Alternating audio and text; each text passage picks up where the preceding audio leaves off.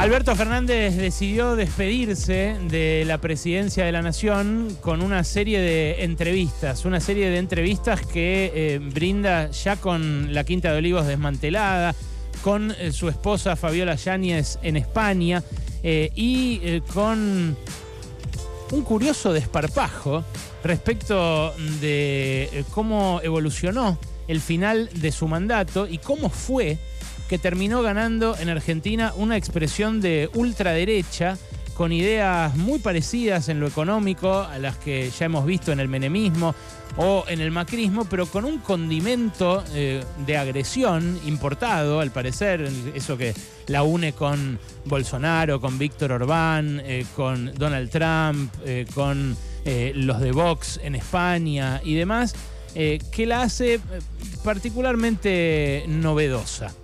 Alberto Fernández eh, parece no haber tomado nota de qué pasó que ganó Milei. No parece haber sacado una lección concreta de por qué perdió Unión por la Patria. Y en una de esas entrevistas, la que publicó ayer Noticias Argentinas, el presidente saliente dijo esto. Si hubiera semejante cantidad de pobreza, nosotros un 40% de pobreza, la Argentina estaría estallada. Y yo lo que no puedo entender es cómo se concilia que haya un 40% de pobreza y al mismo tiempo llevemos 37 meses consecutivos de creación de empleo registrado.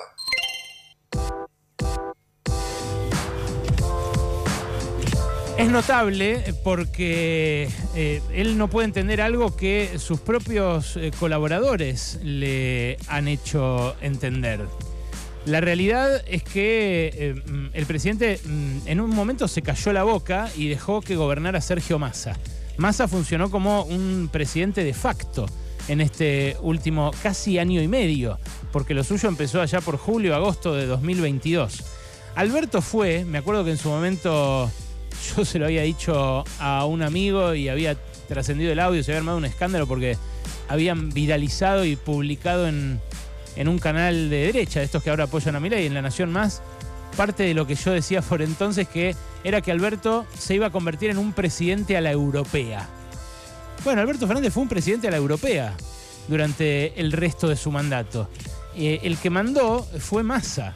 Pero parece que Alberto Fernández no solamente dejó el timón y se lo cedió a Massa, sino que además se desentendió de todo lo que eh, pasaba después.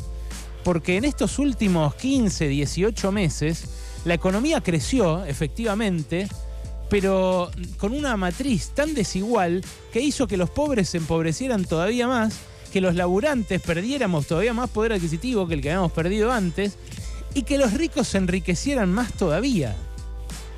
Es algo que está muy claro en cómo evolucionó, por ejemplo, el salario registrado en el sector privado.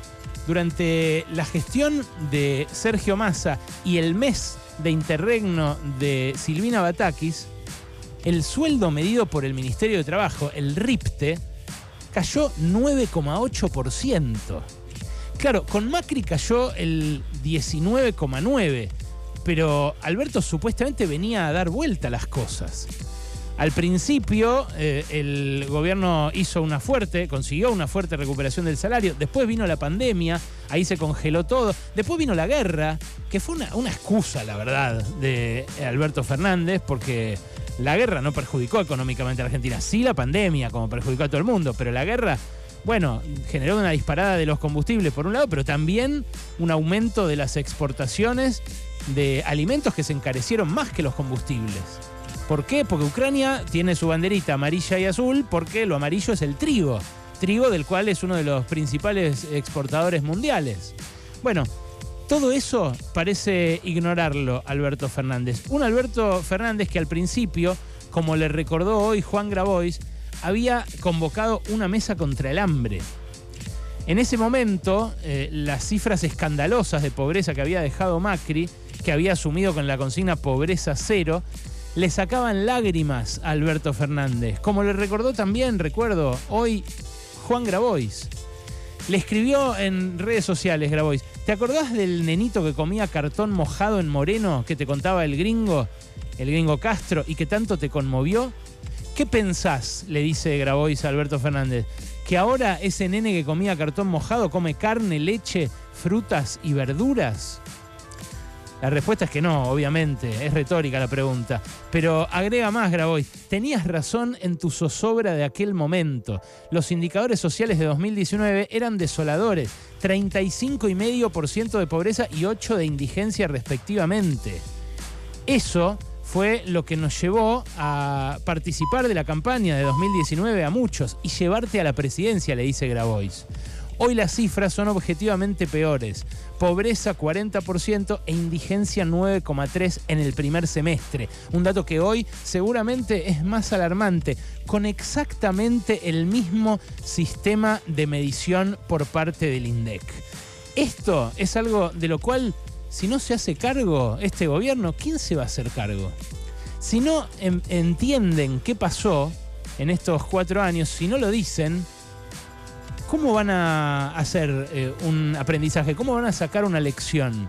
¿Cómo va a nacer algo que después pueda revertir en todo caso el daño que ya sabemos que van a generar políticas como las de Javier Milei, que son regresivas, que implican sacarles todavía más impuestos a los que eh, tienen y eh, quitarles lo que el Estado les intenta devolver a los que lo perdieron todo en estos últimos tiempos. Eh, no, no se trata de eh, pedir perdón, que tampoco lo hizo en tiempo y forma Alberto Fernández cuando, por ejemplo, eh, hizo la fiestita en Olivos, el brindis por el cumpleaños de Fabiola, o cuando vacunaron primero a sus amigos.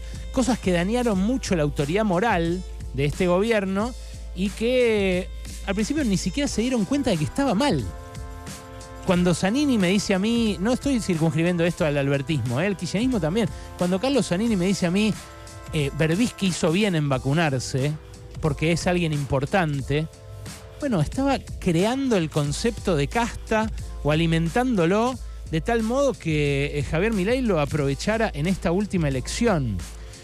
Esto, por supuesto, no quiere decir que eh, haya que rendirse o que no haya que intentar eh, de vuelta eh, que se desplieguen políticas que reviertan estas que vaya a llevar adelante Milei. Pero falta un balance político más claro de los que se van.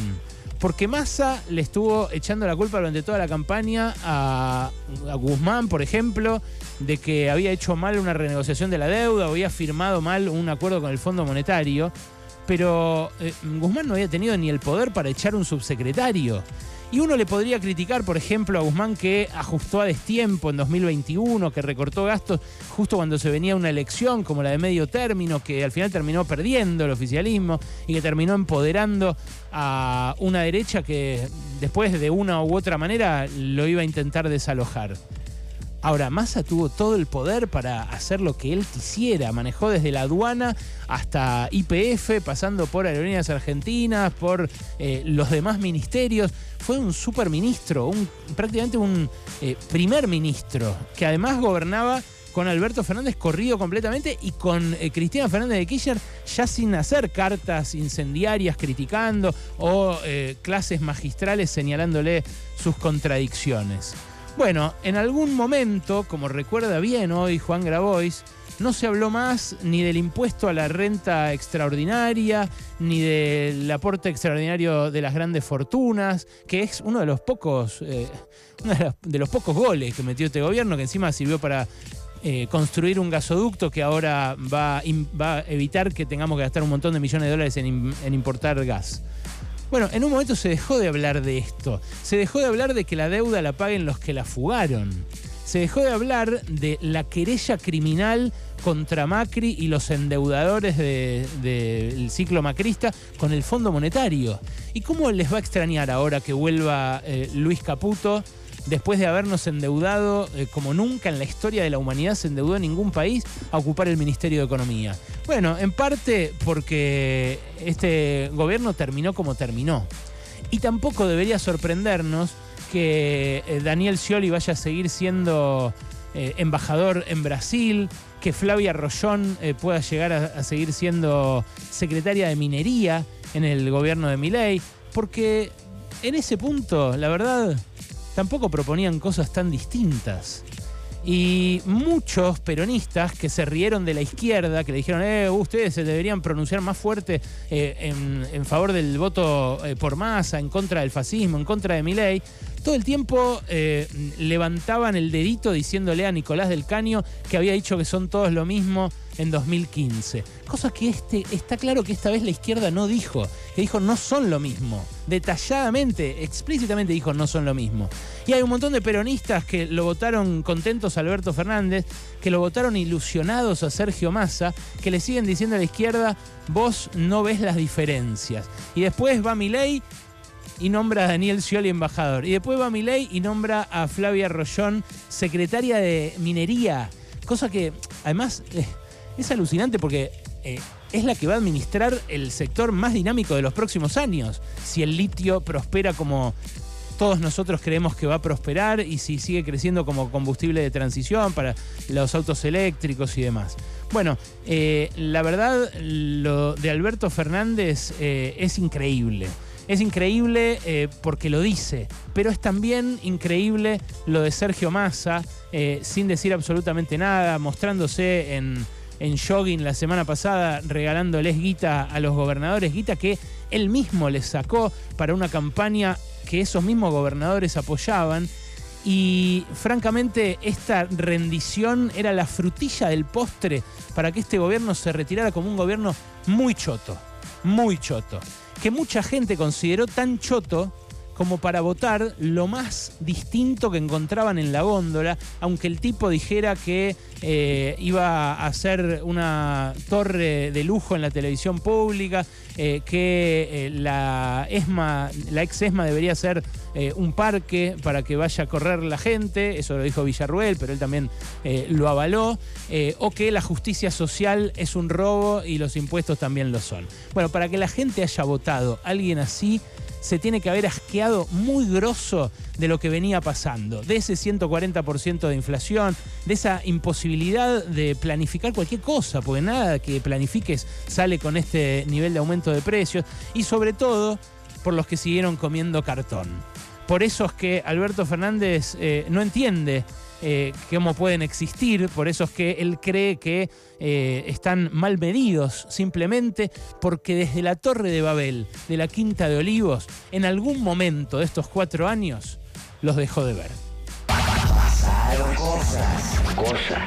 Hasta las 16 con Alejandro Berkovich.